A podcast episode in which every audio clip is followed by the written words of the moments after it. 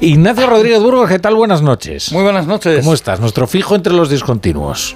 Pues aquí estamos viendo por las gafas de ver noticias cómo aumentan las protestas de los agricultores. Sí, ya te veo muy entretenido. Bueno, fíjate, esto es como, vamos, aquí hay tío vivo para un rato. Bueno, a ver si eh, es un buen resumen. Tú me dirás. Eh, sabíamos que la ira del campo llegaría a España, eso estaba dentro de lo previsto, no así desde luego, no mediante estos cauces ni tampoco con estos convocantes, ¿no? No, la verdad es que ha habido ahí un juego de oportunidades dentro de lo que son las organizaciones agrarias, porque todo el mundo sabía que las organizaciones agrarias más importantes habían iniciado, vamos, habían convocado ya eh, sus protestas a partir del día 8 ¿eh? a partir del jueves hasta el día 21 en diferentes comunidades autónomas, provincias, ciudades y campos. Y de repente, 48 horas antes, pues por WhatsApp, por redes sociales, por Telegram, por multitud de cosas. Espontáneamente, pongo comillas en lo de espontáneamente, pues ha habido, se han adelantado las propuestas. El caso es que estamos pendientes del campo y no para ver crecer la hierba, ¿eh?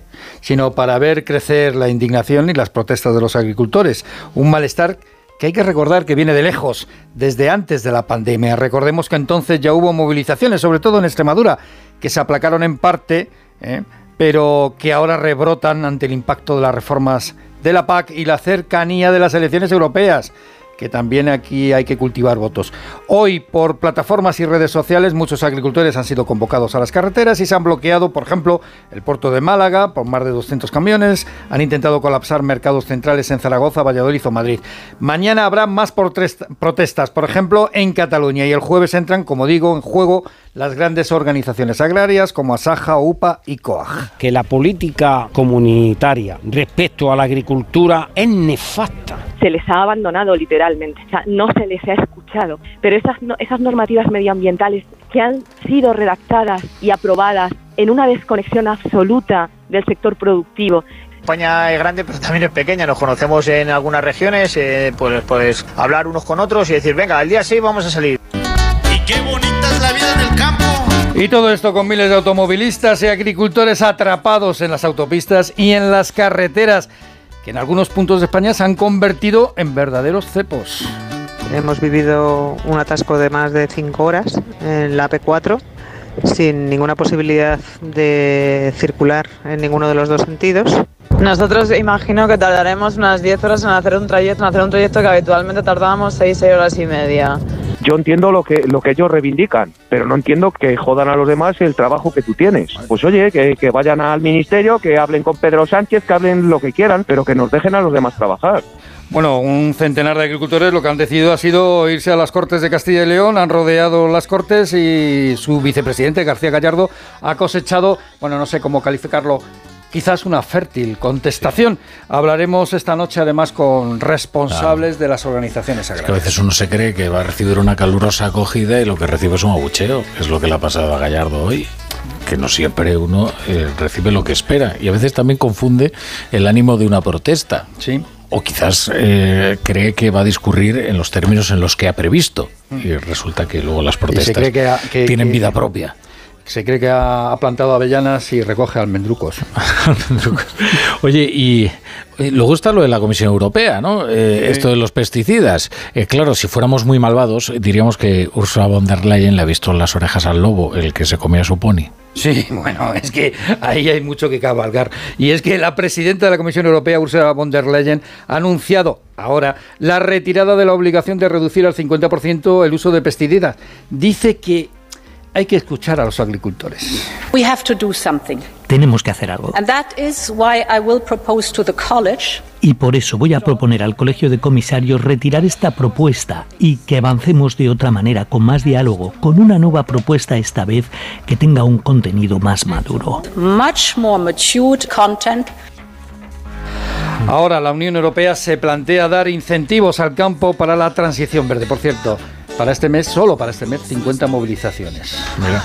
Y atención mañana, mañana también a Cataluña, ¿eh? Sí. Que ahí se puede liar. Sí. Una importante.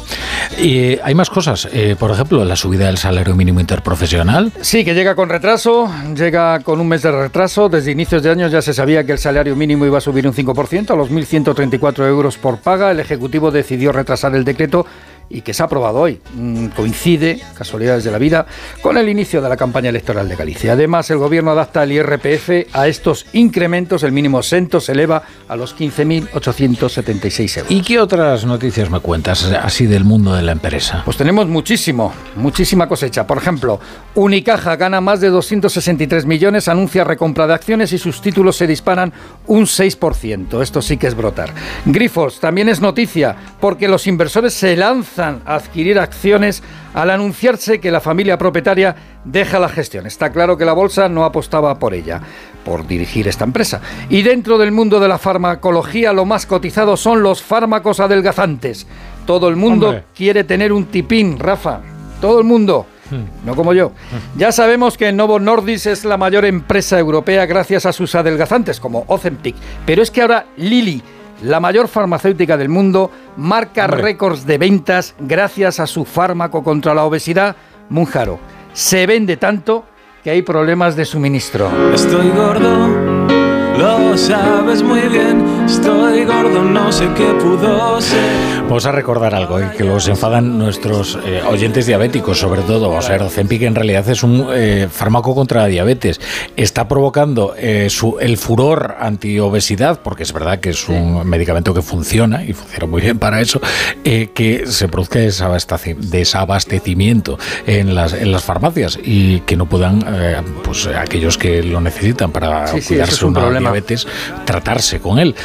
Está el éxito, que yo creo que es una de las noticias ¿eh? del pasado año, ¿eh? sin paliativos. ¿eh? O además, sea, fíjate, las farmacéuticas rápidamente están respondiendo y sacando sus propios medicamentos. Esto pasa como con el Viagra, que nadie se acuerda que el Viagra es. era para el tema de la circulación sanguínea. claro, de repente, pues, eh, por lo que Pero- fue, por lo que fuera, alguien descubrió que servía para otra cosa. Para otras cosas, y otras circulaciones la- pero, pero te diré que yo creo que es eh, algo parecido, ¿eh? el fenómeno. O sea, hay pocos medica- eh, productos en general que consiguen transformar el Producto Interior Bruto de todo un país. Y estamos en, en- en el caso. Y hay pocos productos eh, que uno puede identificar, digamos, el año, ¿no? Digamos, este ha sido el año del Viagra o este ha sido el año del Wonderbra, yo qué sé. El ejemplo. año pasado fue el año del Zopen- eh, Ozempic, Ozempic.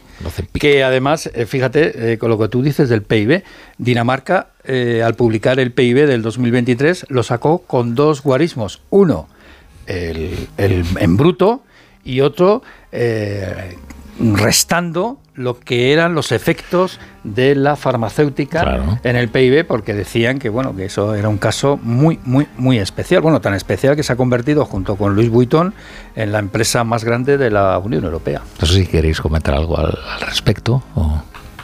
Aquí estamos todos estupendos. Menos yo, que lo reconozco. No, verdad. Estás estupendo. Si además sabemos, Ignacio, sabemos que los Reyes han traído una bicicleta estática y que te estás poniendo con está, el spinning. Y estás llegando muy lejos. ¿verdad?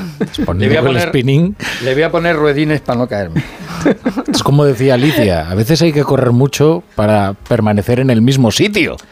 Ayer vi una de las mejores campañas para eh, donaciones altruistas, Sí. que era dona el dinero del gimnasio que no utilizas. Me no acabas, lo pagues, dónalo. me acabas de recordar que yo también tengo una bici estática. Me acabas de recordar que yo estoy suscrito al gimnasio. Pues ya sabes. no me acordaba. Es verdad. Pero entonces eh, arruinaríamos a los gimnasios cuya fuente de prosperidad son la gente Es que no va. es el Son las buenas intenciones. Es sí. como el chiste. ¿Qué quieres? Que encima haga ejercicio si ya pago. Bueno, bueno.